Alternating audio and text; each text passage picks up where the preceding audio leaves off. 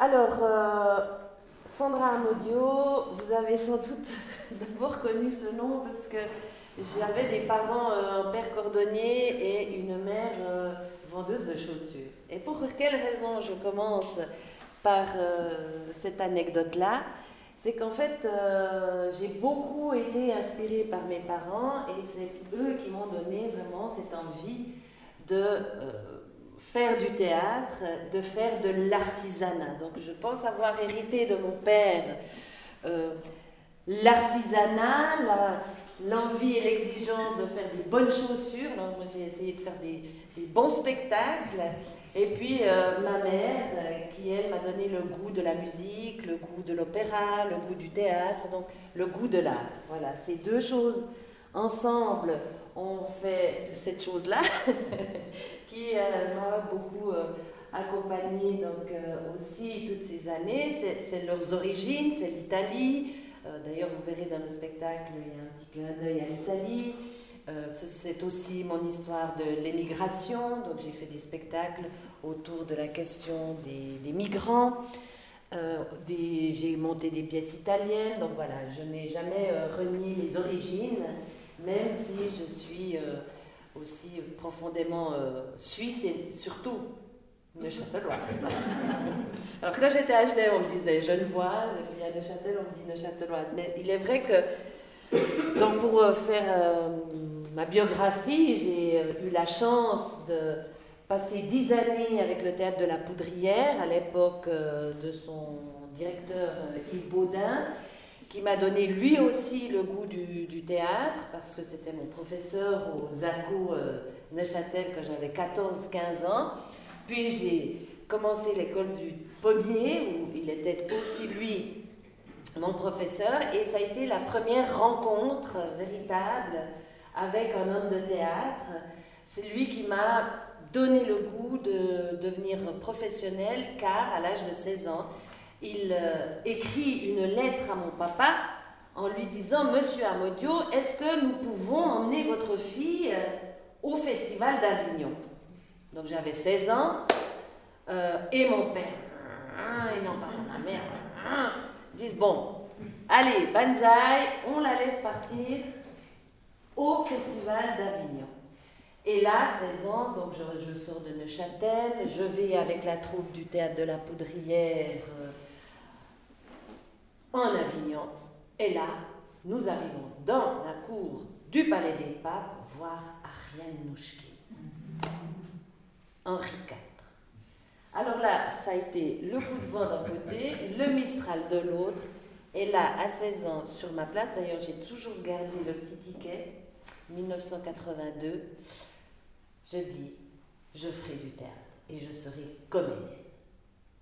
Je sors de là, ma destinée était écrite, j'ai plus démordu, euh, j'ai cassé les pieds à mon père, à ma mère, ils ont quand même voulu que je fasse l'école de commerce parce qu'il fallait quand même un métier, alors j'ai fait l'école de commerce. J'ai quand même commencé un petit peu l'université, mais derrière c'était toujours, toujours, toujours le théâtre.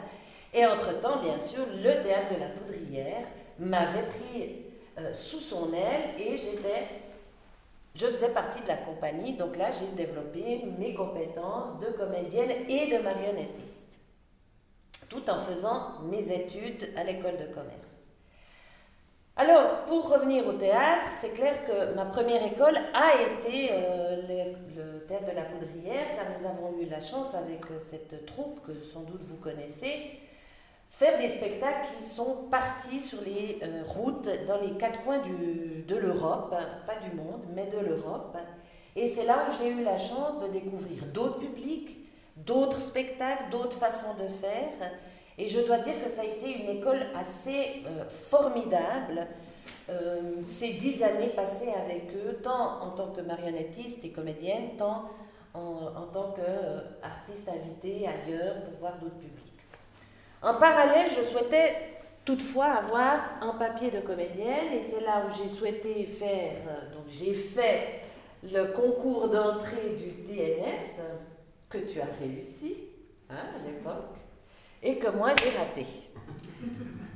Mais il faut dire qu'à l'époque, euh, il y avait 800 personnes qui se présentaient avec un 2% d'étrangers, donc de Suisse. C'était très difficile.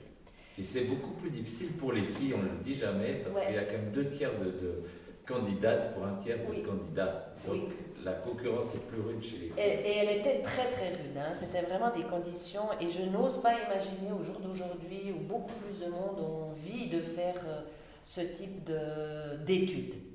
Bref, je suis allée à l'école Serge Martin à Genève où j'ai pu obtenir mon diplôme de comédienne tout en continuant à faire les tournées avec le théâtre de la Poudrière. Donc le matin j'étais à Genève, l'après-midi, le soir j'étais à Neuchâtel. Bref, j'étais dans une espèce de, passion de, de, théâtre. J'ai aussi développé justement à cette époque, à l'âge de 21 ans, le côté pédagogique, parce que ben, il fallait faire des petits sous.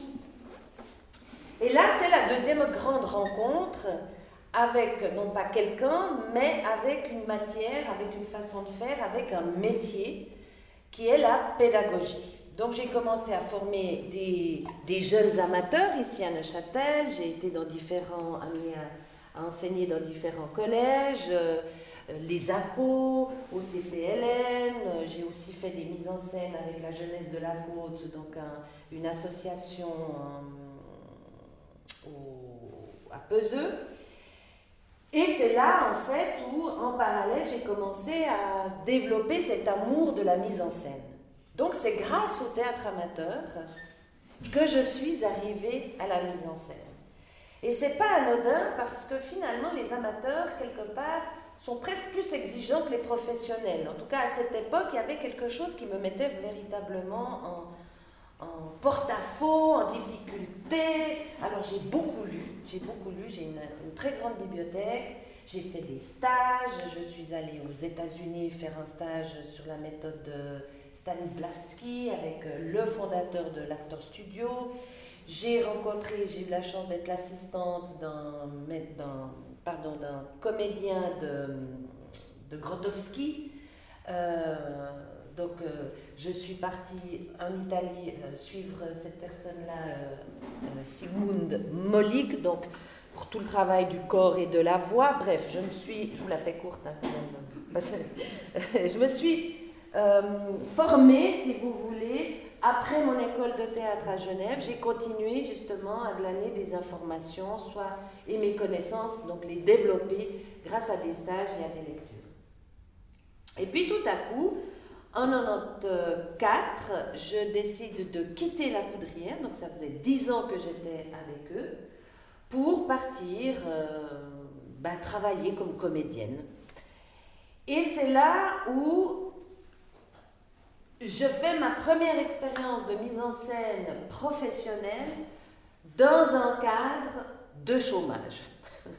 Il y avait un programme à Lausanne qui s'appelait 6KV et je me suis retrouvée la seule femme avec plein de musiciens et quelques acteurs masculins au chômage, moi-même au chômage. Et c'est là où on m'a dit, bah Sandra, il n'y a que toi. Donc, lance-toi, il n'y a que toi qui es capable de faire la mise en scène, écris un spectacle pour tous ces gens-là. Et j'ai écrit mon premier spectacle qui s'appelait Mémorial, et je transposais ma situation et notre situation avec les camarades, donc cette situation de chômage, j'ai transposé ça dans le monde euh, carcéral du goulag. oui, nous vivions, nous vivions par moments un peu le, le goulag. Et donc j'ai créé un spectacle, nous avons créé les musiques, j'ai écrit les textes en m'inspirant de Solzhenitsyn, en m'inspirant d'auteurs qui avaient vécu le goulag. Et en fait, c'est là où véritablement la passion de la mise en scène et le choix de devenir metteur en scène professionnel c'est vraiment inscrit en moi. Et la saison suivante, je faisais ma première mise en scène ici à Neuchâtel, dans, à l'époque, les fabriques des usines Suchard, qui étaient Antigone. Antigone de Sophocle, c'était un spectacle où je réunissais des gens de Genève et des gens de Neuchâtel. Et puis dans cette équipe, il y avait deux comédiens genevois, et d'ailleurs, je crois que Bernard, qui est en train de filmer, a été le régisseur de ce spectacle. Nous étions jeunes, j'avais 27, 28 ans hein, euh, quand j'ai fait cette mise en scène. donc nous y, ouais, plus de 25 ans. Et ensuite, je suis partie définitivement à Genève et là, j'ai fondé Carré Rouge Compagnie avec ces deux comédiens et j'ai fait le spectacle La plaie et le couteau. Donc je ne sortais de nulle part pour les Genevois. Enfin, il y avait les comédiens un peu qui me connaissaient, mais en tant que metteur en scène, c'était véritablement ma première mise en scène. Et euh, j'ai cartonné, comme on dit. Et là, j'ai été prise sous l'aile de Philippe Macasdar, qui était le directeur du théâtre Saint-Gervais, qui m'a beaucoup soutenu. Il m'a proposé de, encore de renforcer mon métier en allant faire des, une, une formation d'assistante en mise en scène. Donc, je suis allée à Bruxelles, j'ai suivi euh, la grande metteur en scène belge euh, Isabelle Pousseur. Ensuite, j'ai suivi le nouveau directeur de l'Opéra de Dijon, qui est, euh, j'oublie son nom, qui est, euh, j'ai sa tête, euh, qui a fait Oblomov. Pitoiset. Pitoiset, donc Dominique Pitoiset. J'étais son assistante sur le Tartuffe. Après, c'est moi qui me suis occupée de la, de la tournée, donc suisse. Donc voilà, j'ai, comme ça, j'ai eu la chance de travailler sur des grands plateaux avec des, des grands metteurs en scène, de continuer à me former. Et puis donc, j'ai commencé, euh, j'ai continué ma carrière à Genève euh, grâce au soutien aussi de, Sandrine Custer. Donc, j'ai fait plusieurs spectacles à la bâtie, enfin, plusieurs, j'en ai fait deux. Voilà, donc j'ai développé ce travail d'artiste, toujours donc sur des thématiques que, qui m'intéressaient, mais aussi que je semblais, qui me semblaient pardon, euh, très actuelles et contemporaines. Donc, je me situe plutôt dans du théâtre contemporain populaire. Pour moi, c'est ça, toujours, j'aime bien dire contemporain et populaire. C'est-à-dire avec, avec des questions qui nous touchent tous et avec une esthétique quand même plutôt contemporaine et une façon de jouer plutôt euh, cinématographique. En tout cas, vous verrez demain, ça je, ne dévoile rien, tous les comédiens sont, sont microtés euh, pour vraiment donner une parole beaucoup plus intime, beaucoup plus proche donc, et ne pas être dans la déclamation. Les thèmes euh, sont des thèmes, euh, il y a eu par exemple des thèmes sur l'Alzheimer, parce que donc, euh, suite au décès de ma mère de, l'Alzheimer, j'ai eu envie de lui rendre hommage, et là j'ai écrit, enfin j'ai collaboré avec un auteur qui s'appelle Sébastien Grosset, qui a écrit l'histoire de mes parents. Donc sur scène, on a euh, Celestino Amodio, on a Giulia Amodio. Euh, et en fait, c'est un spectacle sur l'Alzheimer, sur la décomposition de la parole, parce qu'évidemment, je suis très intéressée par la parole.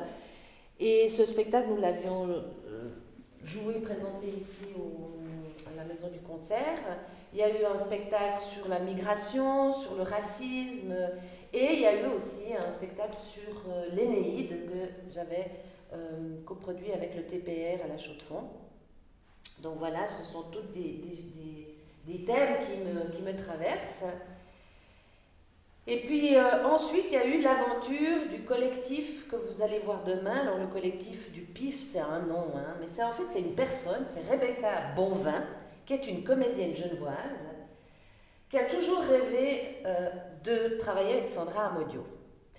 Et puis, elle est arrivée dans un théâtre s'appelle le Théâtre de l'Alchimie, à Carouge, avec un texte qui s'appelait Alpenstock de Rémi Devoux.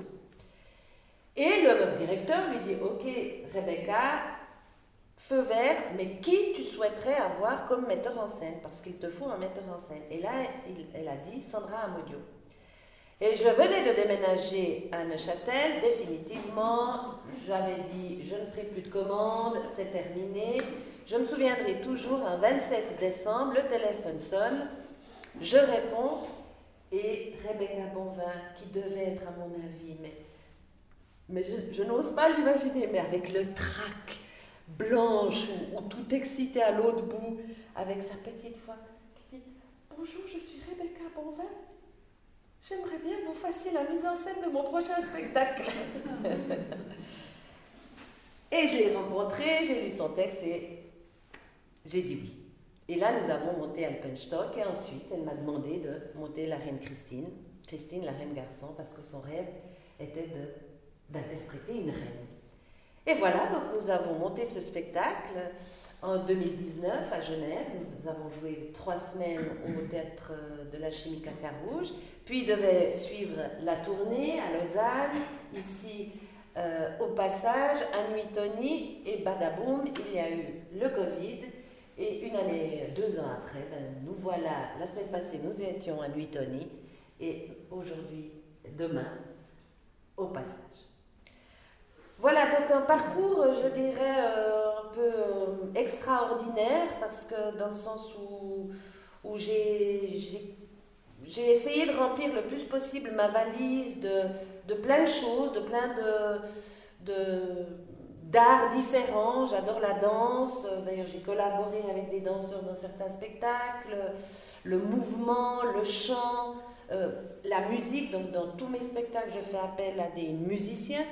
Dans L'arrêt Christine, c'est un auteur qui s'appelle David Pernou, qui fait énormément de musique pour des documentaires et des films. Donc, il est plutôt issu du monde du cinéma. J'ai fait aussi appel à des jeunes neuchâtelois, comme d'ailleurs FlexFab, peut-être que vous le connaissez, c'est un jeune euh, qui maintenant euh, est complètement, enfin, mondialement connu. Euh, donc je l'ai aidé à, faire ses premières musiques. Donc voilà, à mon tour aussi d'être un peu le, le, le, mentor. J'ai formé aussi énormément de comédiens, donc ça je ne l'ai pas dit, c'est la partie pédagogique je, suis, je fais partie du staff pédagogique euh, de l'école Serge Martin où j'ai euh, fait ma formation. Donc là, depuis 20 ans, je mets en scène, je forme les élèves. Euh, j'ai aussi formé des gens à la prise de parole, à la manufacture, à la Haute École de Théâtre de Suisse romande, où j'ai eu la chance ben, de rencontrer Stéphane. Et là, j'ai eu la chance aussi de, de suivre une formation en tant que coach en prise de parole. J'ai travaillé plusieurs années à la manufacture, à la haute école, jusqu'à ce que j'ai envie de revenir définitivement à Neuchâtel. Et là, j'ai aussi ouvert mon espace de, formation en communication orale et en prise de parole qui s'appelle l'exprimerie. Donc voilà, si vous voulez, à chaque fois, cette aventure, c'est un métier qui m'a amené à un autre métier. C'est clair que la prise de parole, c'est un métier transversal, mais ça prend tout son sens maintenant dans le théâtre parce que c'est la force de la parole, la force de la présence. Donc, donc je suis assez, euh, assez motivée par, par tous ces ponts et ces liens Parfois, on me disait oui, mais il faudrait que tu choisisses. Et, et je crois pas, je crois pas. Je crois que le théâtre amène à, la parole, la parole amène au théâtre. Et puis aussi tous les, tous les publics différents. J'ai eu la chance de travailler avec des jeunes, avec des moins jeunes. Et c'est cette effervescence euh, qui fait que, que j'ai un espèce de... J'ai une boîte de Pandore, mais bon, quand je l'ouvre, il n'y a, pas de, de, mal qui sort. les mauvais souvenirs, on les, je les ai enterrés. Euh, voilà, donc je, je, suis, j'ai eu beaucoup de chance, il y a eu beaucoup de souffrance aussi, c'est sûr. Il y a eu des, des mois sans travail où, je me suis posé des questions, il y a eu des moments difficiles. Et comme tu disais, Robert, c'est vrai qu'en tant que femme, ça a été difficile de, de, trouver du travail en tant que comédienne. Donc à un moment donné, la mise en scène, elle est apparue comme une évidence si je ne souhaitais pas mourir quelque part. Et par chance, ben, c'est toutes ces toutes ces plantes, toutes ces graines que, que j'ai plantées qui font qu'aujourd'hui euh, je suis là. Euh, et vraiment, c'est, symboliquement, c'est très fort d'être là au passage. Euh, en principe, on aurait dû le faire après, pour les 20 ans. Et, alors bon, on le fait pour les 22 ans. Mais, voilà, pour moi, c'est, une boucle qui, qui, qui est pleine de, de, remerciements, de reconnaissance, de gratitude.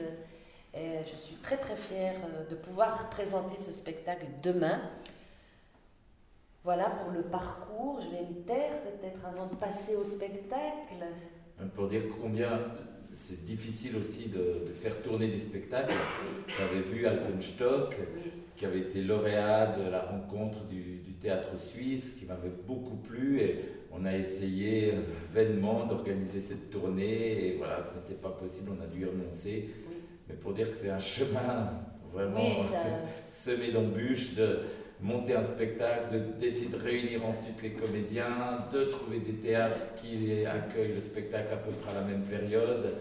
Euh, là, j'ai vu euh, Christine Arène Garçon avec une distribution entre-temps a dû changer parce que voilà, les, les, personnes ne peuvent pas, c'est du spectacle vivant, on ne peut pas en vouloir à des comédiens parfois d'accepter des contrats plus longs ailleurs mhm. et euh, des reprises pour quelques dates, c'est vraiment la croix et la manière. Et, donc c'est vrai qu'on a de la chance chaque fois qu'on a un spectacle ici, on ne se rend pas compte forcément de, de tout le travail, reprise, euh, pour euh, répéter de nouveau, intégrer un nouveau régisseur ou comédien.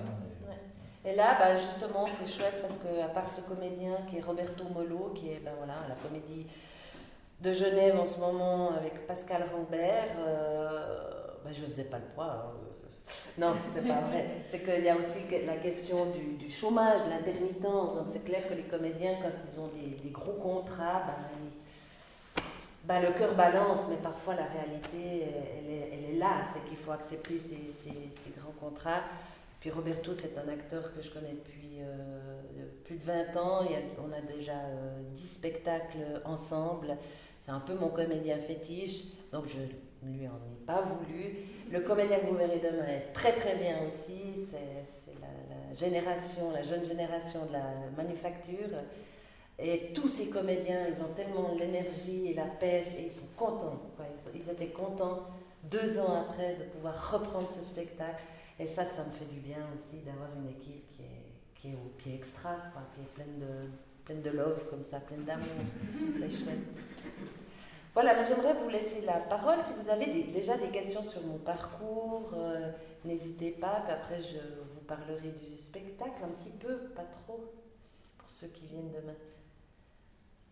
Oui Quand tu fais les spectacles de l'immigration, est-ce que vous les actualisez avec les nouvelles situations que, que nous avons dans le monde comment est-ce que vous les travaillez alors, par exemple, ce spectacle sur l'Énéide, nous étions euh, au cœur de la crise humanitaire et de la crise migratoire de la Méditerranée. Donc, j'avais exprès pris l'Énéide pour venir transposer cette situation de toutes euh, ces personnes qui essayaient d'arriver en Europe par la Méditerranée.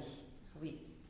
De l'Afrique, de la Syrie, oui et qui faisait ce chemin. Parce que l'Énéide, donc Aîné, qui a, euh, qui a fondé euh, notre, notre civilisation et qui a fondé Rome, est parti justement de, de Troie. Euh, Enfin, oui. Et puis il a traversé la Méditerranée pour arriver ici. Donc je trouvais que c'était une très belle transposition par rapport à l'actualité. C'était en 2016, hein. je ne sais pas si vous vous souvenez, il n'y avait pas encore Frontex, il y avait la discussion sur Frontex, donc euh, pour moi c'était vraiment, et je crois même qu'on ne parlait pas encore autant de tous ces bateaux qui coulaient, de ces navires qui, enfin de ces navires qui chaviraient, enfin des bateaux qui chaviraient, des navires qui coulaient. Et donc pour moi, ça me semblait important de, mettre en lumière cet épisode-là de, de notre monde. Et Alpenstock, justement, c'était un texte sur la montée du, du nationalisme en, Autriche. D'ailleurs, ce texte avait été écrit en c'est un auteur français vivant qui avait écrit ce texte sur une c'était une demande, une commande pour un festival en Autriche et ce texte avait été interdit. Parce que, en fait, clairement, il dénonçait la montée du nationalisme en Autriche. Donc là, nous avions véritablement un texte autour de la question migratoire. Et Roberto Molo, justement, jouait un migrant euh, slave. Euh, Roberto est italien. Une autre question sur le parcours? Non oui, monsieur. Peut-être une question peut-être personnelle, parce que vous parlez beaucoup avec votre passion etc. Euh, euh, votre opinion des, des films, euh, le film de Marguerite Ah, yeah, it is. Je suis Malkovich. Malkovich, oui. Vous le regardez? J'avais vu ce film, oui, je suis Malkovich avec la marionnette. Oui, oui. Est-ce que c'est très intéressant paradoxe que Mhm. films montraient. Quand vous regardez les films, qu'est-ce que vous pensez Une rétrospective de votre Alors, je, vous remercie beaucoup pour cette question parce que. hum, Alors, moi, je ne peux pas parler du film parce que ça fait très longtemps. Par contre, permettez-moi donc de ne pas tout à fait répondre à votre question, mais d'en profiter pour rebondir sur ce qu'a dit Robert tout à l'heure concernant l'esthétique, mais aussi justement concernant mon parcours artistique. En fait, il est vrai que dans tous les spectacles, il y a des marionnettes.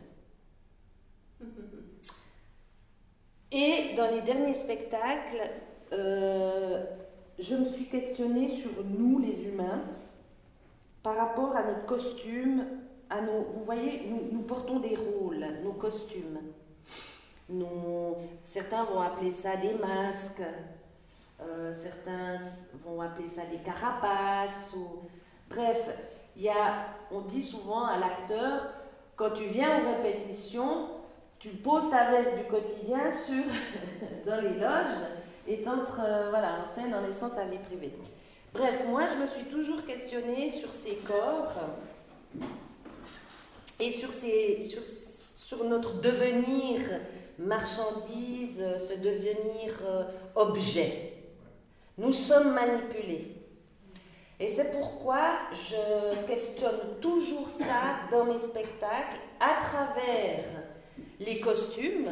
Alors vous verrez, euh, ben, vous verrez dans le spectacle demain le costume. ben, non, je- en fait, est-ce que je dois dire Non, je vais rien vous dire. Mais c'était très, très flagrant, par exemple, dans l'Énéide, justement. J'étais partie du, constat qu'en fait, nous n'avons.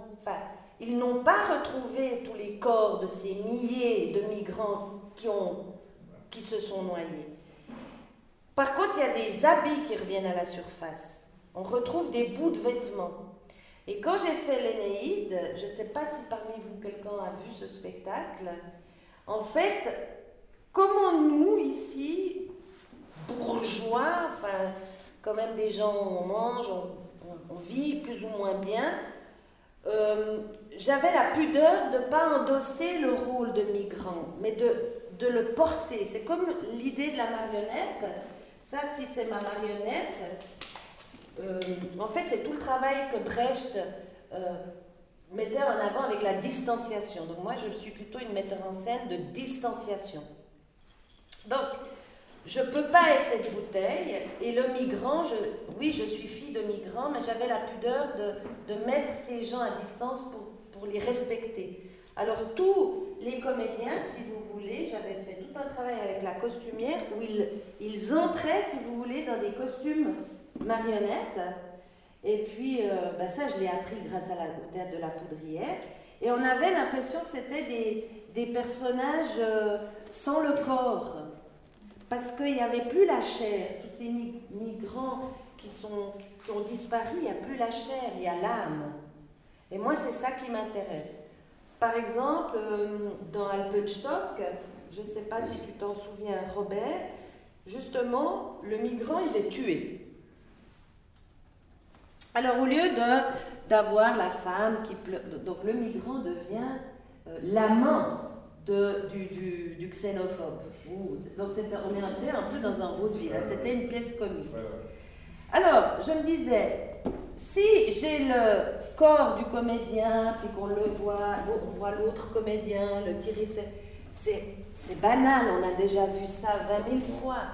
Par contre, si je transpose donc le corps par un vêtement et que la femme, elle prend le vêtement de, ce- de cet homme, donc c'était le même costume que l'homme, mais il n'y avait plus la chair, et elle le met contre sa peau pour raconter tout l'amour, pour... euh, il y avait cette idée de pouvoir, en effet, rentrer dans la peau de l'autre.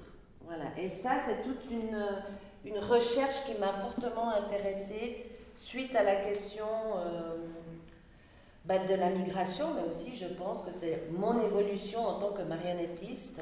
Et vous verrez, c'est vrai que dans Marlène Christine, je, alors je dirige les comédiens comme si j'étais un chef d'orchestre, donc c'est très précis. Je, dirige avec euh, des mots musicaux en termes de texte, je parle de, de, lento, de staccato, je parle aussi des intentions, ça c'est ce que j'avais euh, travaillé aux États-Unis, donc l'intention du texte. Et puis ensuite, c'est très rythmé, donc euh, pour moi une image, elle a aussi du son, elle a aussi du bruit. Donc si par exemple vous, vous marchez comme ça, sur scène, ben ça c'est aussi un signe. Donc qu'est-ce que tu veux dire? Si tu es comédien et que tu marches comme ça, qu'est-ce que tu veux me raconter? Ah oui, ah non, j'ai pas fait attention. Je dis alors peut-être euh, marche comme ça. Vous voyez, donc je, je, compose comme un peintre et je compose comme un, comme un compositeur. Mm-hmm. Et, euh, et c'est vrai que j'adore le théâtre d'image. Toutefois là, nous sommes dans un, dans un texte qui, qui m'est qui est prédéfini. Euh, donc j'ai essayé de transposer certaines choses du texte aussi parce que quand nous n'avons pas ou peu d'argent, parce qu'on n'en avait pas pas, mais on en avait peu, le théâtre des pauvres, ça donne des idées. Alors vous verrez aussi, par exemple, c'est un texte où il nous faudrait 10 comédiens. Je ne vous dis pas le budget qu'il faut. Nous, on n'en avait pas 10, on en avait 6. Alors j'ai dédoublé des rôles. Donc ça fait des collisions aussi dramaturgiques. Donc je vais toujours avec une contrainte la travailler pour qu'elle devienne une, euh, euh, un réel bénéfice pour le spectacle et pour la, dramaturgie, par exemple. Voilà. Et, euh, et là, c'était la question du pouvoir. Donc il y a des costumes marionnettes. voilà. Non, mais votre réponse est très belle, merci. C'est exactement ce que je pense ouais, c'est votre travail si vous, vous transposez votre euh, image et, toutes les choses qui, euh, qui résultent de l'immigration, d'accord? Et que ne c'est pas. Euh, alors, ce n'est pas positif pour beaucoup de personnes, mm-hmm. d'accord Comment est-ce que vous faites? Comment est-ce que vous. Si c'est une comédie, comment est-ce que vous. Mm-hmm. Alors, exactement, comment est-ce que je vois ça? C'est très bon restaurant. Merci. Merci beaucoup. Et tu parles de l'importance d'écrire chaque geste dans, dans l'espace parce que tout est signe et qu'on fasse ça. Ou, et, est-ce que justement tu peux nous, nous, dire euh, quelques mots sur cette très belle expérience des ateliers parler avec les mains que tu as pu mener avec l'équipe de médiation du passage euh, euh devant pas mal d'adolescents Oui, alors justement, le... donc vous avez, vous avez vu, je, je, je, m'exprime avec les mains. Euh, il y a deux raisons. Parce que justement, je suis italienne. Et l'autre raison, c'est qu'en fait, dans la prise de parole, il est important de, de souligner les mots pour les gens qui sont aussi beaucoup plus euh, visuels, par exemple. Donc, le non-verbal, euh, dont fait partie la gestuelle, est important dans la communication. Toutefois, lorsque nous avions fait euh, ces ateliers, c'était en lien avec un spectacle des Italiens. C'est qu'en fait, les Italiens, et plus spécifiquement les Napolitains, ont inventé cette langue, donc ces 1200 signes, lorsqu'ils ont été envahis. Donc c'est véritablement une langue en Italie. Donc ils se faisaient des signes... Euh, pour ne pas se faire comprendre par euh, l'envahisseur. Voilà. Et c'est intéressant parce que ces jeunes, enfin, je, moi j'ai pas d'enfants, mais quand je les regarde dans mes cours, ah, ils sont tous comme ça, les mains dans les poches. Oui, ils sont comme ça parce qu'ils sont très timides. Bon, moi je trouve que dans notre société, en plus avec le Covid, je trouve que nos jeunes, là, ils vont avoir un bon besoin d'aide pour pour sortir, pour rentrer, pour euh, vraiment s'exprimer avec leur corps et puis juste exprimer leurs idées, leurs opinions. Et là, bah, c'était tout un travail justement de commencer à les faire bouger, à les faire bouger, de signifier avec, euh, bah, d'apprivoiser leur corps aussi, c'est ça, c'était ça. Et que la gestuelle, ben, ben, elle peut aussi venir euh, dire des choses et souligner des choses.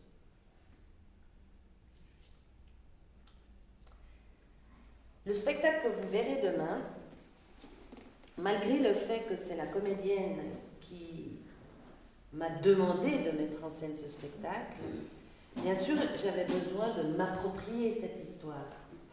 Parce que sinon, il faut le rêver, le spectacle, il faut le, il faut le vivre, il faut, en tant que metteur en scène, il y a quand même ce moment où, vous rentrez à la maison avec votre texte, vous allez euh, passer plusieurs mois à, le, à, le, digérer, à l'analyser, pour ensuite être clair dans ce que vous allez donner aux comédiens. Et puis en fait, j'ai dit oui, parce que, un, je ne connaissais pas du tout cette euh, reine Christine, qui est en plus un roi, donc du XVIIe siècle, qui est une euh, féministe avant-gardiste, donc euh, c'est pas, c'est-à-dire une femme brillante, lumineuse, qui avait envie. donc elle, elle a signé le, traité de paix après 30 ans de guerre faite par son père. Hein, c'était la guerre de 30 ans. Donc, contre les, les, protestants contre les catholiques. Donc, cette femme, elle voulait la paix, elle voulait ouvrir des, des bibliothèques. Enfin, moi, je trouvais que c'était extraordinaire de mettre en scène une, une figure telle que celle-là. On a mis Richard III, on a Othello. ben là, voilà, c'était Christine la Reine Garçon. Ce texte est écrit par un auteur euh, connu au Canada, mais aussi en Europe, qui s'appelle Michel-Marc Bouchard. Et il a vraiment écrit cette pièce. C'est un peu shakespearien quand même, c'est un peu shakespearien. Et je trouvais ça très intéressant d'avoir une écriture classique, contemporaine, parce qu'on sent que Michel Marc, il est quand même d'aujourd'hui, hein, c'est pas Shakespeare. Une figure classique, mais qui transpose parfaitement notre société d'aujourd'hui dans les questionnements.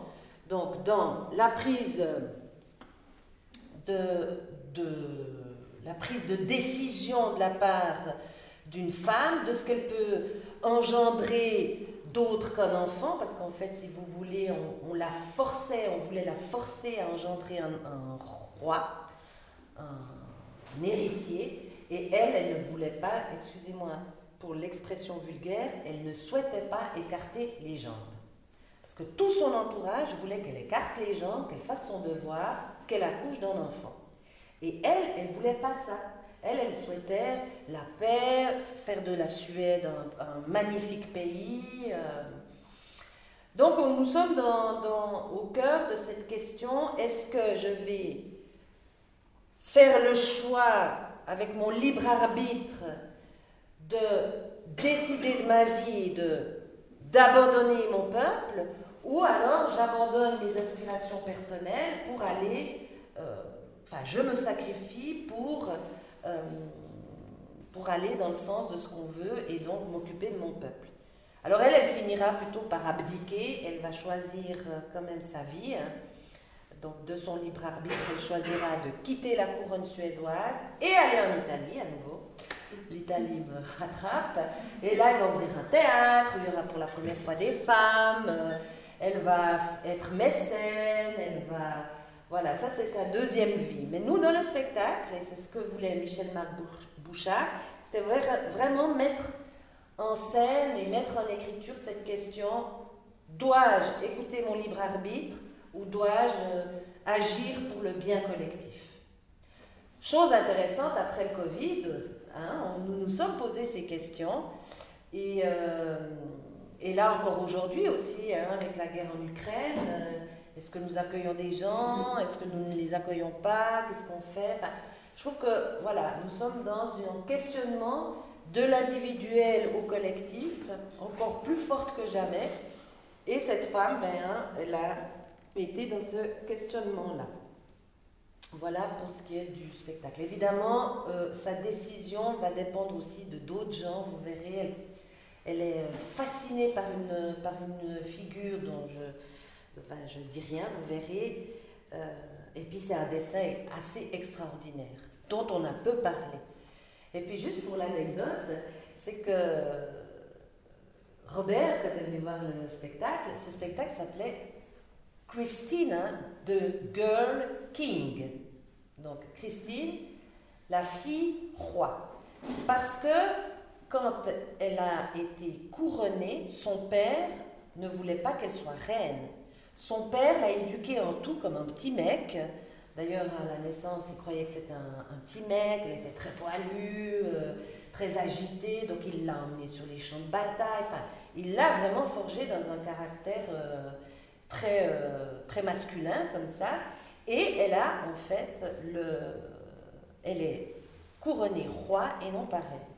Sauf que, voilà, l'auteur, qui est québécois, qui défend la langue française, souhaitait que pour la tournée, nous revenions au titre français qui est Christine la reine garçon.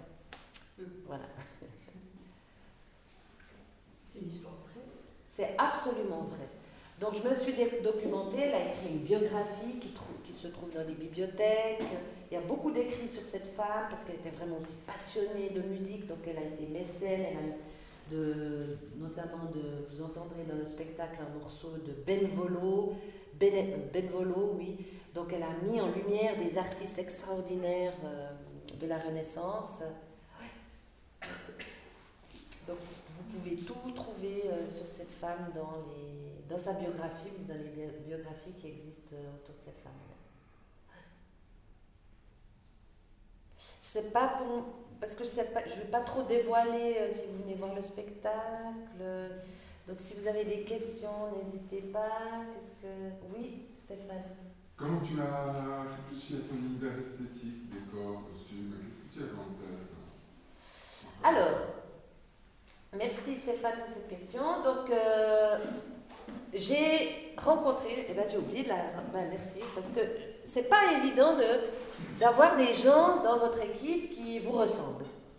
Et j'ai enfin rencontré une femme qui est Anna Popek, qui est polonaise, mais qui vit depuis euh, des années en Suisse, qui fait aussi les scénographies euh, de la metteur en scène et directrice du TPR Anne Bizin. Et j'adore euh, son, univers, mais son univers qui correspond aussi à mon univers. En fait, en gros, on arrive à créer un univers commun parce qu'on arrive très très bien à, travailler ensemble et à communiquer. Et puis donc, euh, au vu du budget que nous avions, je lui ai dit, voilà, le père de Christine, qui est toujours, omniprésent, c'est le fantôme, donc on aura un grand portrait de cet homme, qui existe ce portrait, donc vous le verrez sur scène, sauf que ce n'est pas l'original. Comme je suis issue d'une grande famille et que j'aime les tables, eh ben dans tous mes spectacles, il y a des tables. Là, j'ai essayé de trouver une grande table pas chère qu'on a trouvée à la redoute. C'est une énorme table qui fait, je euh, je sais pas moi, 5-6 mètres. Puis je les mets tous autour. Donc euh, voilà. Donc la table et le portrait.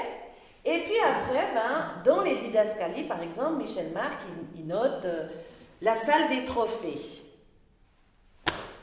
Bah, des trophées pas chers.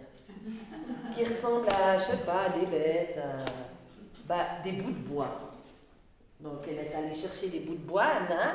Elle a mis euh, des, des, manteaux noirs, comme ça, enfin du tissu noir, parce que c'est les fantômes. Pour moi, la salle des trophées, c'est tous les, les arrière-rois, les arrière-parents de Christine. Donc je les ai représentés par des fantômes avec des têtes de cerf. La couronne. Est-ce qu'on allait lui mettre une couronne? Non La couronne, ça va être un magnifique, euh, une énorme couronne sur scène qui représente vraiment le pouvoir. Donc vraiment une belle grosse couronne euh, qu'elle n'a pas sur la tête, mais qu'elle a euh, au-dessus de sa tête. Là aussi, je ne vais pas trop dévoiler. Et voilà, il y avait le lac gelé. Alors là aussi, on ne va pas amener un lac euh, sur scène. Donc après, bah, ce sont des, subterfuges, par exemple, un, fond qui est un peu brillant, qui peut faire penser à de l'eau, euh, un fond qui est blanc, qui peut faire penser à la neige. Voilà, c'est comme ça que nous avons construit ensemble. Et surtout, euh, Stéphane, pour répondre plus clairement aussi à cette question, c'est que dans mon esthétique, je n'aime pas les décors en dur. Moi, j'aime les espaces scéniques. Donc avec un objet là, un objet là. Donc c'est de créer plutôt un tableau en volume avec des atmosphères. Voilà. Est-ce que j'ai répondu? Merci beaucoup. D'après l'éclairagiste, ça fait 15 ans que je travaille avec la même éclairagiste. Donc là aussi, alors euh, nous avons travaillé ensemble euh, sur ce spectacle en pensant, moi je voulais un peu des, teintes à la Caravage. Vous voyez ce peintre, euh, donc c'est un peu ces, lumières que nous avons sur ces peintures de nature morte, vous voyez. Ben, vous verrez demain, c'est un peu ces natures mortes-là que nous avons voulu représenter. combien de temps est-ce que vous travaillez pour un spectacle? Alors malheureusement, le temps de répétition depuis euh, quelques années a beaucoup, euh, est beaucoup réduit à cause des finances. Avant, quand je faisais des spectacles, c'était deux mois de répétition, hein, c'était un luxe. Maintenant, là, par exemple, celui-ci, lorsque nous l'avons créé, c'était six semaines. Pour un spectacle d'une heure 45, six comédiens, ouais, je vous dis pas mon état à la fin, donc ça y va, hein. ça y va. Euh, donc il y a six semaines de répétition. Moi en amont, j'ai 3-4 mois de travail, alors pas à plein temps, parce qu'il faut aussi laisser cogiter. Euh, euh, mais à partir du moment où je lis la pièce et le moment où le spectacle a lieu, c'est à peu près une année et demie, deux ans. Parce que là-dedans, il faut aussi trouver l'argent, les moyens de créer le spectacle.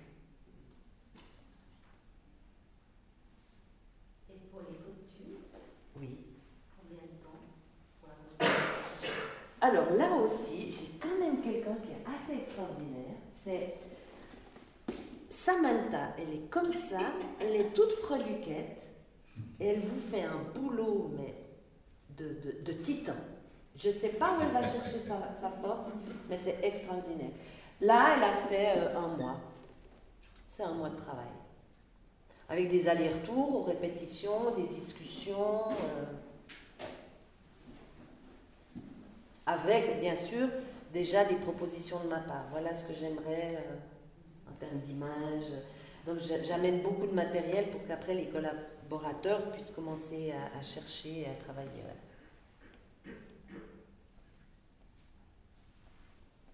Et elle, je, l'adore. Ça fait trois spectacles que je fais avec elle, elle est extraordinaire. Enfin, tout le monde, toute l'équipe, euh, vraiment, ça fait plaisir. Puis je dis ça, c'est pas le monde des bisounours. Hein. Dans le milieu du théâtre, il y a aussi vraiment des frappadingues, des gens qui sont manipulateurs, manipulatrices, des gens qui m'ont fait des crises, des gens qui m'ont, qui m'ont, qui étaient à deux doigts de me frapper. Enfin, j'ai tout eu. Hein. Euh, mais là, je peux dire que c'est une équipe qui est extraordinaire, vraiment, très généreux, très très très chouette. J'ai une question bête, mais toi, pendant le spectacle, tu étais là, c'était pas sur scène. Alors, alors, Catherine, il y a différentes versions. Je sais pas, moi, ce, métier-là. Ouais, alors il y a différentes versions. Donc, il y a la version, la metteur en scène, à l'époque qui fumait. Donc, elle est dans la cabine de la régie, et puis elle essaie toujours de trouver un coin où elle pouvait aller fumer, puis elle revient. Ça, c'est la version euh, quand il y a la cabine de régie. Quand il n'y a pas la cabine de régie, euh, ce qui était le cas, par exemple, au, à la, à. Alors là, je, là, j'étais dehors. Je rentrais, j'écoutais. La première, c'est vraiment dur. La semaine passée, à Tony, j'étais dans la salle. Oui, tout en haut, avec la coiffeuse, avec la coiffeuse maquilleuse. J'avoue que demain, je pense que je serai en galerie. Parce que j'ai beaucoup d'émotions. Demain, demain c'est vraiment ma vie, il y a beaucoup de gens que je connais, il y a, enfin vraiment, donc il y a beaucoup d'émotions. Euh. donc demain, j'arriverai pas à rester dans la salle. Donc je serai dehors. Euh, enfin, non, je serai sur le balcon. Euh, voilà. Je pense que c'est toi, tu fais la même chose avec des spectacles, non? Difficile. C'est difficile. Hein. Euh, tout à l'heure, vous aviez dit que vous avez dû changer un tout petit peu la, scénographie, je crois, à cause du, des dimensions de la salle. Mais par rapport, à, par rapport simplement au moment où vous avez commencé la, pièce, euh, la mise en scène, et puis aujourd'hui, est-ce qu'il y a eu une évolution de, oui. de, spectacle en spectacle? Il y a des choses qui, qui sont modifiées? Alors moi je suis présente euh, la première semaine par exemple, oui je fais des, petits changements et là j'ai fait des changements dans la reprise, c'est des petits changements de jeu. Ben, vous voyez les comédiens ils ont aussi trois ans de plus, alors euh, certains ils ont plus de maturité, si je pense aux, jeunes, vous verrez le jeune personnage de Johan, ben, ce comédien maintenant il a beaucoup plus de force. Donc c'est chouette, il, a pu, euh, mais il a plus de force, mais il a beaucoup plus de métier. Donc son jeu, il est beaucoup plus fin, il, il est beaucoup plus varié. Euh. Donc du coup, nous avons retravaillé le spectacle en répétition. Donc euh, nous avons pris le temps pour faire ces répétitions sur 15 jours. La Reine Christine aussi. Il y a des scènes euh, sur la vidéo, vous voyez dans le teaser des scènes où ça gueule pas mal, tout ça j'ai enlevé pour aller plus dans des choses proches du sensible. Oui, mais sinon, euh, entre ce que tu as vu, Robert, et ce que tu verras demain, si tu le revois, c'est quand même le même spectacle. Puis après, moi, j'ai eu aussi envie de changer un peu les images, de les affiner plutôt, je dirais, plus que changer. Oui, il y a des petits ajustements. Je crois qu'on va gentiment s'arrêter oui. si tu vas avoir le temps de manger Ah voilà, oui, parce qu'à deux heures, donc on répète. voilà, peut-être une dernière question? Non? Oui Alors, il y a des costumes achetés, il y a des costumes faits. Je peut-être une petite question. quels sont tes prochains projets de mise en scène? Ah, merci pour cette question. J'ai dit la suite, la suite. Merci. Merci. C'est la question que je devais vous poser, vous souvenez. Alors, mesdames et messieurs, vous aujourd'hui, en tant que. Non, mais ça va être, je vais vous renvoyer la balle. Hein. Aujourd'hui, on a eu donc le Covid, il y a la guerre en Ukraine. De quoi auriez-vous besoin si vous sortez De quoi Qu'est-ce que vous auriez envie de voir sur scène? Pardon Rire. Rire, ouais. De l'espoir. De l'espoir. De l'espoir. Du rêve. Du rêve. La poésie. La poésie. La passion. De la passion. Et puis des modèles des modèles, des choses qui inspirent. Donc là, ça nous renvoie dans le passé, les, les, tragédies. Alors là, ça, des, des, choses qui donnent envie, pas qui déstructurent, mais qui donnent envie. Donc qui insufflent comme ça. Mm T'as noté, euh, Bernard, tout ça? Non, mais vous savez, je, vraiment, je sens plus cette question parce que moi, je suis un peu en panne avec tout ça. Je me dis, mais qu'est-ce qu'on peut dire maintenant sur scène avec ce qu'on en vivre. Qu'est-ce qu'on peut. De quoi avons-nous besoin? Oui, Bernard ben, Moi, j'aimerais un spectacle qui parle de partage et de la paix. Qu'on voit que le partage est de moins en moins présent. Hein, les richesses sont plus au même endroit. Et puis on voit que la paix, euh, quand on croyait qu'on l'avait, c'est pas encore ça. Ouais.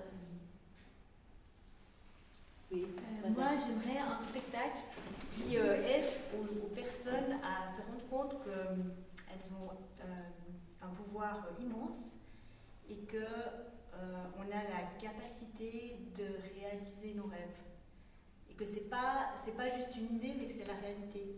Mhm. Et en tout cas, moi, c'est ce que j'expérimente dans ma vie. Et je crois que le grand problème, c'est que souvent, on ne croit pas en soi, en fait. Mhm. Et euh, je pense que de faire un spectacle qui fait que les, personnes ressortent et qu'elles se disent Ah ouais, mais j'ai plein de choses que je que j'aurais envie de faire et puis que, que, je peux faire et puis c'est réel quoi, mhm. je peux. Mhm. Même j'ai l'impression que maintenant le monde il est dans un état où quelque part on est tellement de mur qu'il faut des changements de paradigme. Oui. Mais le changement de paradigme il est possible. Il est possible, oui, mais maintenant, quand vous lisez des pièces, euh, euh, ouais, c'est un, peu nombriliste, quoi. J'arrive pas. Après, après, les textes, c'est des rencontres. Et puis là, alors, euh, je peux pas non plus acheter toute une bibliothèque, mais c'est vrai que pour l'instant, je lis des choses, mais il n'y a pas de rencontre, quoi. Il faut inventer. Alors, au, vu de tout ce que vous avez noté, Bernard et tout, euh, je pense que je vais écrire un texte. Ou alors, euh, si vous avez aimé l'écriture de Michel-Marc Bouchard, je pourrais demander à Michel-Marc Bouchard d'écrire. Qui est un très chouette euh, gars. Quoi. Voilà, c'était vraiment un plaisir. Merci. Merci.